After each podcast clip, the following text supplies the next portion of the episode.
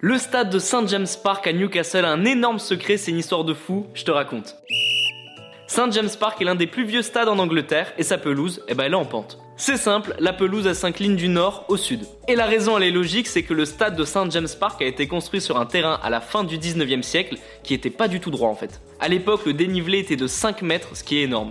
Alors évidemment, il y a eu des travaux depuis, mais la pente, elle se fait toujours sentir et elle se voit. Johan Cabaye, l'ancien joueur de Newcastle et l'ancien joueur du PSG, en a même parlé lors d'une interview. Quand on regarde à la télévision, de gauche à droite, ça descend. S'il y a une possibilité de changer, de prendre la montée en première période et la descente en deuxième, c'est un petit détail, mais c'est plus difficile de monter la pente en fin de match. Alors évidemment, le choix du côté dans le football est très important, mais encore plus à St James Park. Les amis, rendez-vous demain, même heure, même endroit pour un nouvel épisode. Si ça t'a plu, n'hésite pas à t'abonner, activer la cloche, liker et surtout mettre 5 étoiles. Et oui, j'allais oublier, si t'as une question, peu importe laquelle, il a jamais de questions bêtes, pose-la en commentaire et j'y répondrai dans un prochain épisode.